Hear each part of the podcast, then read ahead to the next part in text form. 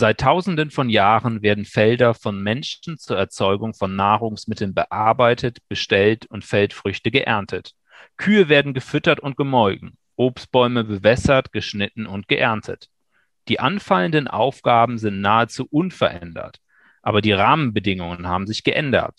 Nicht nur der Klimawandel stellt Landwirte vor immer neue Herausforderungen.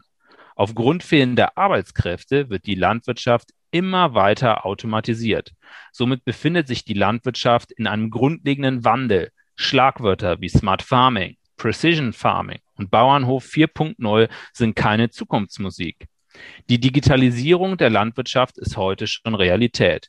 Intelligente Fütterungssysteme, Melkroboter, satellitengesteuerte Maschinen auf dem Feld und Drohnen unterstützen Landwirtinnen und Landwirte bei ihrer Arbeit. Moderne Landmaschinen sind also vollgestopft mit Hightech. Durch den Einsatz von Software und Sensoren können Felder und Plantagen präzise bearbeitet und bestellt werden, sodass ein bestmögliches Wachstum der Pflanzen unterstützt wird und letztendlich bessere Ernten erzielt werden. Doch was bedeuten diese Veränderungen für die Menschen, die in der Landwirtschaft arbeiten? Welche Möglichkeiten ergeben sich für den Arbeitsschutz und vor welche Herausforderungen wird die Prävention gestellt? Dazu spreche ich heute mit Sebastian Dittmar von der Sozialversicherung Landwirtschaft, Forsten und Gartenbau, kurz SVLFG. Hallo Herr Dittmar, schön, dass Sie bei mir heute zu Gast sind. Hallo Herr Kaufmacher, grüß Sie. Ja, Herr Dittmar, bevor wir ins Eingemachte gehen, uns äh, über Gedanken austauschen zum Thema Digitalisierung, äh, würde mich natürlich nochmal interessieren, äh, wie sich die SVLFG eigentlich zu den ganzen anderen Berufsgenossenschaften unterscheidet. Ja, die Besonderheit der SVLFG ist, ähm, dass man die Unfallversicherung, ähm, die Rentenversicherung und die Krankenversicherung unter einem Dach hat. Und wir sagen immer, alles aus einer Hand bekommt, den ganzen äh, Versicherungsschutz in der grünen Branche äh, in einer Hand. Ja, das klingt ja erstmal gut, aber wer ist denn eigentlich bei der SVLFG alles äh, sozusagen versichert? Denn ich meine, der Name gibt natürlich einzelne Hinweise, aber es gibt ja bekanntlich auch immer Exoten, an die man nicht sofort denkt, die vielleicht möglicherweise bei Ihnen versichert sind. Ja, wir sagen immer, die äh, grüne Branche ist bei uns versichert. Also dazu gehören die klassischen äh, landwirtschaftlichen Betriebe, äh, die forstwirtschaftlichen Betriebe und die gärtnerischen Betriebe, aber es kommen natürlich auch die Privatwaldbesitzer dazu oder als Exoten vielleicht auch die Imker oder die Binnenfischer, denen wir uns nochmal im Besonderen widmen. Ah, das ist interessant. An die Imker hätte ich beispielsweise überhaupt nicht gedacht, aber ich meine, die ernten letztendlich ja auch irgendwas. Ja, vielen Dank für diese Ausführung und ähm, zurück zum Intro, da haben wir ja schon was zur Digitalisierung gehört. Und äh, jetzt frage ich mal einfach ganz platt, beschäftigen Sie sich jetzt nur noch mit der Digitalisierung bei der SVLFG oder gibt es auch noch ganz banale Probleme, die für Sie eine wichtige Rolle spielen? Ja, wie Sie schon vermuten, geht es bei uns nicht ausschließlich um Digitalisierung. Ein ganz äh, typisches Beispiel, was uns im Moment als Arbeitsschützer beschäftigt, ist das Thema Anschnallen auf Fahrzeugen, zum Beispiel das Anschnallen auf dem Traktor oder das Anschnallen auf einem Radlader, ist ein Thema, was uns aktuell äh, sehr beschäftigt. Aber wie meinen Sie das denn genau? Weil beim Autofahren ist es ja eigentlich völlig normal, dass man sich anschnallt. Und da ist ja quasi ein Automatismus hinterlegt, dass das eines der ersten Dinge ist, bevor man losfährt. Ist das in der Landwirtschaft vollkommen anders und warum? Ja, das ähm, Verständnis beim Arbeiten ist noch ein anderes als beim Fahren im, mit dem Auto. Wie Sie schon richtig sagen, im Auto ist es im Fleisch und Blut umgegangen. Setzt man sich aber auf den äh, Radlader meinetwegen oder setzt man sich auf den Schlepper, auf den Traktor, dann äh, ist äh, nicht eines der ersten Gedanke das Anschnallen, sondern vielmehr äh, wird das Anschnallen äh, ziemlich stark vernachlässigt. Hinzu kommt noch, dass wir eine relativ große Bandbreite von Maschinen haben, also angefangen vom Oldtimer, äh, der wahrscheinlich noch nicht mal über ein Gurtsystem verfügt, bis hin zur Neumaschine, äh, die äh, zwischenzeitlich auch äh, Beckengurte haben, wo es aber auch noch ähm, Verbesserungspotenzial hinsichtlich des Anschnallkomforts gibt. Ja, wir haben ja im Podcast immer den Fokus auf Arbeitsschutz und Normung. Und da wäre natürlich die naheliegende Frage, ob es denn für zumindest die aktuellen neuen Landmaschinen keine passenden Normen gibt, wo jetzt beispielsweise der Aspekt mit den Rückhaltesystemen entsprechend verankert ist. Weil ich sag mal, Beckengurt ist ja, wenn man jetzt äh, in den Automobilbereich schaut, schon quasi mehrere Jahrzehnte vollkommen kalter Kaffee. Ja, äh, da muss man dazu sagen, wir haben äh, zwei Regelwerke. Einmal für die Maschinen, als Beispiel den Radlader haben wir die Maschinenrichtlinie, die äh, schon äh, lange Zeit für die Kombination Umsturzschutzverrichtung, also einem ROPS, einen äh, Rückhaltesystem in Form eines Beckengurtes fordert. Da haben wir das schon auf den Maschinen die Gurte vorhanden. Die Gurtpflicht für die Traktoren hat sich erst eingeführt mit der äh, neuen Traktorenverordnung und über die Traktorenverordnung äh, ist der Gurt in die Traktoren verpflichtend hinzugekommen. Vorher war, gab es eine Übergangsphase, wo die Traktorenhersteller das als freiwillige Maßnahme gemacht haben, aber es war nie auf Traktoren eine Verpflichtung vorgesehen. Und gibt es denn auch solche Mechanismen, wie man das von äh, den normalen Autos kennt, dass äh, quasi bei Nicht-Anschnallen da eine Lampe im äh, Display blinkt und ein Warnton vielleicht äh, äh auf, äh, auf ertönt oder so? Gibt es solche Sachen auch bei Traktoren oder wie ist das da angedacht? Ja, aktuell ist das äh, noch nicht so vorgesehen. Äh, wir sehen äh, einzelne Hersteller, die schon über eine optische Anzeige das Gurtschluss überwachen. Die Regel ist es aber nicht. Und wie ich schon äh, gesagt habe, haben wir auch eine große Bandbreite von Traktoren. Wenn wir uns die Bestandsmaschinen angucken, die sind solide gebaut, halten über Generationen. Und äh, da hat sich natürlich auch die Sicherheitstechnik äh, wesentlich weiterentwickelt. Wenn wir von den neueren Maschinen sprechen, äh, gibt es vereinzelt solche Lösungen, bei dem großen Rest nicht.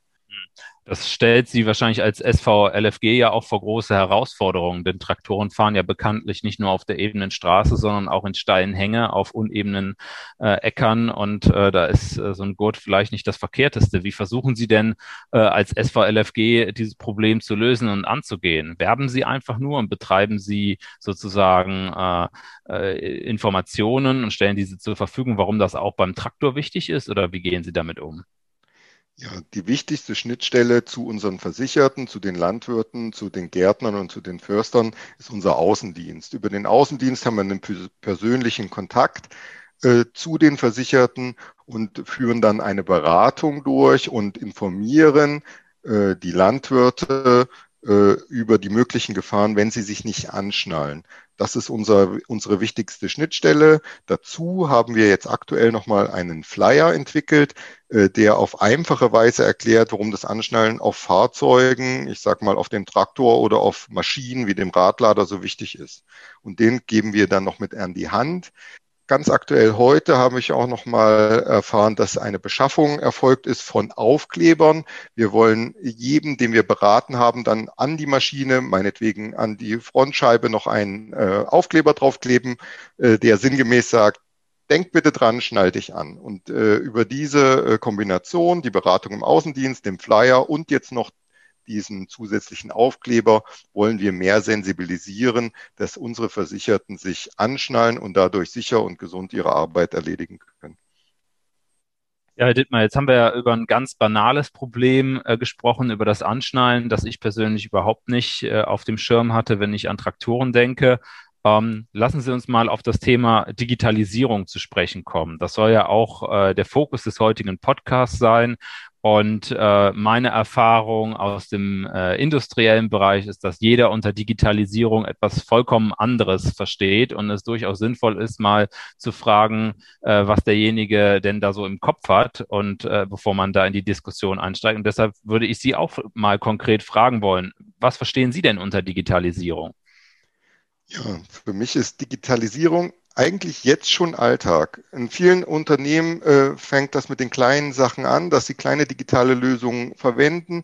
Gerade äh, in der Gewerbe unter freiem Himmel, sage ich immer, in der Landwirtschaft ist das Smartphone gang und gäbe und das Smartphone wird genutzt, um relevante Daten, zum Beispiel die Wetterdaten in Echtzeit abzugreifen und zu sagen, alles klar, wie entwickelt sich jetzt gerade die Wettersituation und wie kann ich dann meinen Arbeitsalltag äh, danach äh, ausrichten. Also das Handy mit äh, den Wetterdaten ist eine typische Lösung oder die für die Digitalisierung im Alltag in der Landwirtschaft spricht geht aber noch viel weiter zu hochkomplexen vernetzten Systemen. Wenn ich beispielsweise an die Innenwirtschaft denke, wo automatische Fütterungssysteme nahezu ohne Eingriff des Bauern arbeiten können, die direkt vernetzt sind und auch wieder als Schnittstelle ein mobiles Endgerät haben, meinetwegen ein Tablet oder äh, ein Mobiltelefon und im Fehlerfall oder in dem Fall, dass das Futter ausgeht, äh, dem Bauern eine Nachricht geben und ihn ermöglichen, dann für Nachschub zu sorgen. Ja, also das sind dann quasi genau die äh, Dinge, die auch in der Einleitung gesagt worden sind, nämlich Systeme, die den Landwirt unterstützen, ihm Arbeit abnehmen sollen. Herr Dittmar, welche Chancen und Risiken sieht denn die SVLFG im Bereich der Digitalisierung?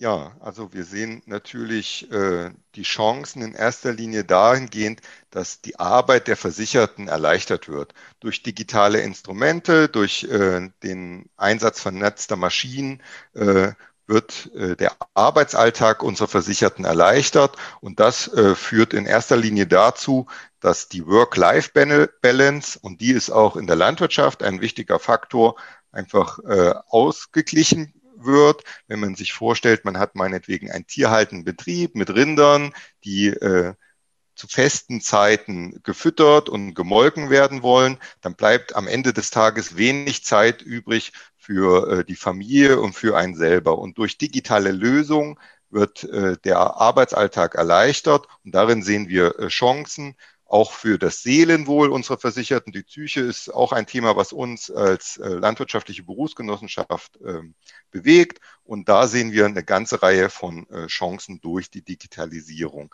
Ein weiterer Aspekt ist auch der, dass ähm, die Verfügbarkeit von äh, Arbeitnehmern in der Landwirtschaft recht eingeschränkt ist und durch Digitalisi digitale Lösung ähm, wird da ein Stück weit Abhilfe geschaffen, dadurch, dass äh, die äh, Unternehmer nicht mehr so einen enormen Druck haben, unbedingt einen äh, Arbeitnehmer äh, zu finden, der auch äh, für diese Tätigkeiten zur Verfügung steht. Das können in, gewissen Grenzen Maschinen dann äh, auch übernehmen. Die Risiken aus der Digitalisierung liegen eher dann in dem Bereich der Überforderung. Man muss einfach sehen, dass durch einen großen digitalen Input natürlich auch die Herausforderungen wachsen, äh, dieses System zu überblicken, damit arbeiten zu können und äh, nicht überfordert zu sein. Ja, Herr Dittmar, die, die Chancen sind ja jetzt sozusagen sehr klar und geht auch äh, auf das ein, was äh, sozusagen ein bisschen in der Einleitung gesagt äh, worden ist, nämlich dass sich die Rahmenbedingungen geändert haben. Aber jetzt mal am konkreten Beispiel gedacht, wenn Sie jetzt als SVLFG äh, in die Betriebe gehen müssen und haben da beispielsweise so einen Traktor vollgestopft mit Hightech. Äh, ist es äh, für Sie einfach, da Empfehlungen für auszusprechen? Also, weil ich denke jetzt mal an die Praxisgefahren bei so einer Gelenkwelle, wo man durch Hereingreifen sich verletzen könnte. Wenn dann eine Schutzeinrichtung fehlt, ist ja einfacher und direkter zu sehen vielleicht. Ja, Herr Kopfmacher, da haben Sie vollkommen recht. In der Vergangenheit war es so, dass wenn wir Versicherte beraten haben, in die Betriebe gegangen sind und eine Betriebsrevision äh, durchgeführt haben, dass man sage ich mal, Mängel in Stahl und Eisen recht leicht identifizieren konnte und konnte sagen, okay, meinetwegen hier an der Gelenkwelle fehlt die Schutzeinrichtung, die ist beschädigt oder gar nicht vorhanden, bitte ersetzen. Kommen wir jetzt an eine Hightech-Maschine, an einen äh, vernetzten äh, Schlepper, äh, äh, wird diese Beratung wesentlich schwieriger. Wir können die Software äh, nicht überprüfen auf dem Hof. Wir haben da äh, aktuell große Herausforderungen, die uns in der Zukunft äh, bevorstehen. Ja, und wenn es um Herausforderungen geht, äh, mal die Frage auch in Richtung die Norm, in, in die Normung. Ähm, ist das eine Hilfe für Sie? Und wenn ja, sind Sie da vielleicht auch irgendwo dran beteiligt? Ja, da fällt mir aktuell die Norm äh, EN ISO 18497 ein. Die beschäftigt sich mit hochautomatisierten äh, Fahrzeugen in der Landwirtschaft. Und da sind wir als äh, Berufsgenossenschaft natürlich aktiv mit dabei und begleiten dieses Projekt, weil wir sehen, über die Normung kann man äh, die Grundsätze der Sicherheitsanforderungen im Vorhinein definieren und die Maschinen, die dann auf den Höfen äh, wieder eingesetzt werden und auch äh, von den Außendienstkollegen äh, vorgefunden werden, entsprechen dann schon den Grundsätzen. Daher ist die Normung für uns ein ganz wichtiger Aspekt in dem Bereich. Und welche äh, Maschinen hat die äh, Norm genau im Sinn? Weil ich sag mal, automatisierte Maschinen könnte ja alles sein. Haben Sie da ein konkretes Beispiel mal? Ja, und zwar äh, haben wir da ein Stück weit mit der Landtechnikindustrie zusammen äh, Pionierarbeit geleistet. Wir hatten ja die, oder die Norm 18497 wurde ja bereits im Jahr 2019 veröffentlicht. Wir haben da auch daran eine ganze Weile gearbeitet im Vorfeld und hatten meines Wissens auch die erste Norm zu hochautomatisierten ähm, Maschinen erstellt. Und als Beispiele passt das da rein, dass es zum Beispiel in erster Linie darum geht, Maschinen zu beschreiben und deren Anforderungen zu beschreiben mit und ohne Fahrer. Also sie können auch ähm, autonom fahren und typisch sind dafür landwirtschaftliche Traktoren, auch Traktoren-Gerätekombination und selbstfahrende Maschinen. Als Beispiel passt da ganz gut äh, meinetwegen ein selbstfahrender äh, Feldhäcksler mit da rein. Wie muss man sich das in der Praxis vorstellen? Ist das quasi wie der Mähroboter im eigenen Garten, der programmiert ist, äh, zu bestimmten äh, Tagen und bestimmten Uhrzeiten rauszufahren und dann seiner Arbeit nachzugehen? Ist das quasi in der richtigen Landwirtschaft genauso? Oder äh, verwaltet der Landwirt dann das auch nochmal äh, manuell, dass er sagt, okay, Maschine 1, 2, 3, bitte jetzt starten und die anderen Maschinen dann erst zu einem späteren Zeitpunkt? Oder wie muss man sich das vorstellen? Ein Stück weit ist es noch Vision. Man muss aber sehen, dass äh, der Schritt von der Vision hin zur praktischen Umsetzung äh, zeitlich gesehen ein recht kleiner ist. Und zwar äh, ist das ähnlich so, wie Sie das sagen. Der Mähroboter ist eigentlich ein ganz gutes Beispiel. Die Vision sieht vor, dass der Landwirt, der Unternehmer in seiner Schaltzentrale sitzt und meinetwegen auch ein oder zwei hochautomatisierte ähm, Maschinen äh, überwacht und anhand seines Endgerätes, meinetwegen des Computers oder des Tablets, ähm, den Befehl gibt, äh, dass die Maschine nun zum Einsatzort oder am Einsatzort seine Arbeit beginnt und ab diesem Moment die Maschine hochautomatisiert den Arbeitsablauf selbst durchführt auch erkennt, äh, gibt es kritische Situationen, gefährliche Situationen und dann in diesen Fällen auch äh, allein darauf reagiert. Nur wenn die Grenzen der Maschine überschritten sind, geht sie sozusagen in einen, in einen Fehlermodus und informiert dann den Landwirt, um ihn eingreifen zu lassen. Alles andere wird allein getätigt. Es geht aber noch mal einen Schritt zurück. Es wäre beispielsweise auch denkbar, dass ein Bediener auf einer hochautomatisierten Maschine sitzt, er den Befehl zum Starten des hochautomatisierten Prozesses gibt. Meinetwegen, der Traktor soll äh, das Feld äh, abfahren und mit einem Bodenbearbeitungsgerät äh, arbeiten und der Bediener sozusagen nur noch die ähm, Überwachungsfunktion hat und alles andere vom Fahrzeug aus geregelt wird. Das sind verschiedene Entwicklungsstufen.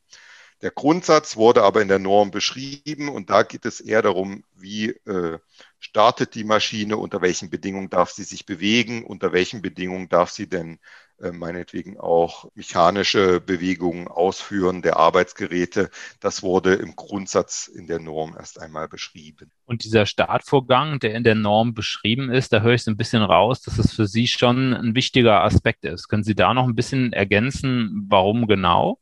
Man muss sich ja vorstellen, in der Vergangenheit hat der Bauer immer die Verantwortung getragen dafür, äh, was er mit seiner Maschine macht. Nun ist es in der neuen Vision so, dass der äh, Bauer zu Hause sitzt und die Maschine allein entscheidet, jetzt ist der Weg frei, ich kann beginnen zu fahren und an äh, diese Herausforderungen sind natürlich eine ganze Reihe von Aspekten geknüpft. Es muss von der Maschine im Vorfeld überprüft werden, ist der Weg, in dem ich fahre, frei, befinden sich eventuell noch Dritte im Bereich um die Maschine. Und das ist natürlich eine große Herausforderung, was gerade in Richtung Sensorik, Überwachung ähm, des äh, Raums um die Maschine geht.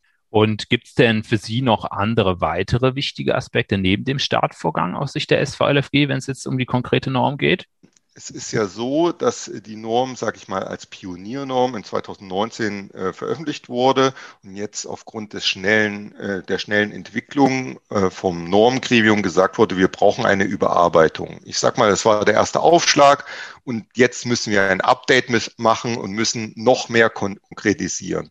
Für uns ist da ein zentraler Aspekt der, dass wir wenn wir uns das vorstellen, es fährt ein 200 PS Traktor auf einen zu, dass der in keinen Fall einen Kontakt mit einer Person haben darf. Äh, in der Vergangenheit ist es so, dass auch drucksensitive äh, Sensoren eine Möglichkeit dargestellt haben, die Bewegung ähm, des Fahrzeugs zu stoppen. Und wir sehen für die Zukunft ganz klar, dass ein Kontakt zwischen einer Maschine und einer Person äh, nicht mehr physisch stattfinden darf. Die Sensoren müssen dann so ausgelegt sein, dass sie eine Person, sage ich mal, zuverlässig erkennen und zuverlässig den Kontakt mit Personen vermeiden. Heute ist es eher so, dass da auch eine Prozentzahl festgelegt wurde, zu welcher Wahrscheinlichkeit ein Kontakt äh, nicht möglich sein darf. Und diese Prozentzahl müsste nach unserer Auffassung, der berufsgenossenschaftlichen Auffassung, so hoch sein, dass es nie zu einem Kontakt zwischen Maschine und Person kommt. Und ähm, jetzt mal ganz global galaktisch gefragt, weg von der Norm, wenn ich jetzt Landwirt wäre und würde mir jetzt überlegen, so eine hochautomatisierte Maschine äh, irgendwie kaufen zu wollen. Also Sie hatten ja zwar gesagt, es ist noch Zukunftsvision, aber da ist ja ganz, ganz viel im Gange. Äh, unterstützt mich da die SVLFG auch? Kann die mich da in den äh, Fragen beraten? Ja, das machen wir gerne. Und zwar äh, haben wir zwei Bereiche. Der erste Bereich ist der Landwirt, der Versicherte, der Gärtner, vielleicht auch der Förster, der plant, eine hochautomatisierte Maschine in seinem Betrieb einzusetzen. Ein gutes Beispiel waren zum Beispiel im alten Land gibt es ähm, äh, Landwirte, Obstbauern, die Äpfelplantagen bewirtschaften und da äh, oft wiederkehrende und auch relativ einfache Tätigkeiten durchführen müssen. Die Maschine äh, oder der Traktor fährt beispielsweise mit einer Mähkombination äh, alle 14 Tage durch die Reihen und mäht einfach nur das Gras weg. Es ist eine relativ einfache Aufgabe und das könnte äh, in Zukunft dann ein Roboter erledigen. Auch äh, ist eine Chance, die wir sehen, äh, meinetwegen den Pflanzenschutz in so einem Obstgarten durchzuführen. Es sind definierte Bahnen zwischen den Obstbäumen, wo lang gefahren wird. Und dann äh, kann der Pflanzenschutz in den Äpfeln durchgeführt werden, ohne dass ein Versicherter, ohne dass ein Bauer im Traktor sitzt und möglicherweise auch äh, exponiert wird, also in Kontakt mit den Pflanzenschutzmitteln kommt. Da sehen wir äh, eine Chance darin. Und wenn jemand plant, so eine Maschine zu kaufen, dann ist es durchaus möglich, in Kontakt mit uns zu treten und wir würden dann ein paar Rahmenbedingungen beschreiben, die ganz wichtig sind aus unserer Sicht, um langfristig die Maschine auch zu nutzen, weil es ist wenig zielführend, wenn man erst die Maschine kauft, danach kommt der Kollege im Außendienst äh, auf den Hof und sagt, oh, du hast hier äh, einen Schlepper gekauft, den darfst du so gar nicht einsetzen. Äh, dann hat man viel äh, Geld investiert und hat dann möglicherweise im Nachhinein Probleme. Deswegen empfehlen wir gern, Kontakt mit uns aufzunehmen, bevor man äh, solch ein hochautomatisiertes System kauft. Jetzt die zweite Säule, die wir äh, auch konsequent verfolgen, ist die Beratung von Herstellern äh, solcher äh, Maschinen. Und zwar im Vorfeld, bevor äh, solche Maschinen entwickelt werden, ist ein Austausch mit uns, denke ich, anzuraten. Und äh, das bieten wir auch an, äh, dass man da gemeinsam im Austausch ist, um gewisse Aspekte der Arbeitssicherheit nochmal genauer abzuprüfen, weil in vielen Fällen äh, ist die Ingenieursleistung äh, der Maschinenhersteller äh, ziemlich gut und äh, die Maschine funktioniert auch prima, aber die Arbeitsschutzaspekte sind, äh, sage ich mal, nicht immer erste Priorität. Und da hilft äh, eine sogenannte Herstellerberatung von unserer Seite, die ein oder anderen Punkte dann nochmal näher zu beleuchten.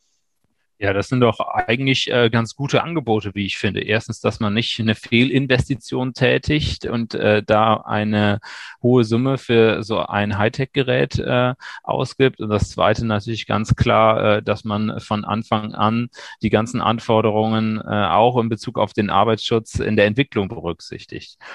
Ähm, Herr Dittmar, wir kommen jetzt so langsam zum Ende der heutigen Folge, aber ich habe noch eine abschließende Frage. Ähm, wenn Sie sich etwas für den Arbeitsschutz im Bereich der Landwirtschaft wünschen dürften, was wäre das? Ja, da würde ich gern äh, mit dem banalen Beispiel beginnen des Anschnallens. Und zwar äh, würde ich mir wünschen, dass das Thema Anschnallen in der neuen Maschinenverordnung äh, weiter ausgebaut wird und äh, darauf geachtet wird, dass wenn Maschinen betrieben werden und ein, ein Anschnallen erforderlich ist, da die Verantwortung der Maschine ein Stück weit mehr in den Vordergrund gerückt wird und äh, das würde uns, äh, sage ich mal, äh, die Sicherheit und den Gesundheitsschutz in den Betrieben äh, verbessern und wäre eines unserer Anliegen. Ja, Herr Dittmar, vielen Dank dafür. Äh, ich denke, das war ein guter Abschluss für den Podcast und äh, wer weiß, vielleicht äh, geht Ihr Wunsch ja in Erfüllung. Der Vorschlag zur neuen Maschinenverordnung wurde ja am 21. April durch die Europäische Kommission veröffentlicht und muss jetzt natürlich entsprechend verhandelt werden. Ähm, an dieser Stelle bedanke ich mich ganz herzlich bei Ihnen, dass Sie heute bei mir zu Gast waren. Äh, ich fand, Sie haben viele interessante Aspekte beleuchtet, sowohl äh, was die klassischen Aspekte und auch die digitalen Aspekte angeht, die man so vielleicht gar nicht auf dem Schirm hat. Ja, ich freue mich auch, äh, dass Sie an mich gedacht haben und auch an die grüne Branche, dass wir unsere Position auch im Rahmen solch eines Formates darstellen konnten. Vielen Dank dafür. Ja, liebe Zuhörerinnen und Zuhörer, wir sind am Ende der heutigen Folge. Ähm, weitere Informationen zu der erwähnten Norm und interessante Links finden Sie wie immer in unseren Show Notes. Wenn Sie Fragen zu dem heutigen Thema haben, kontaktieren Sie uns wie immer gerne per E-Mail. Die E-Mail-Adresse lautet podcast.kan.de und diese finden Sie natürlich auch in den Show Notes. Außerdem sind wir immer für neue Themenwünsche offen, die Sie uns gerne zusenden können. Danke, dass Sie heute dabei waren. Wenn Ihnen die Folge gefallen hat, dann abonnieren abonnieren Sie doch gerne unseren Kanal und empfehlen Sie uns weiter. Bis zum nächsten Kann-Podcast. Arbeitsschutz, Normung und Regelsetzung verständlich erklärt.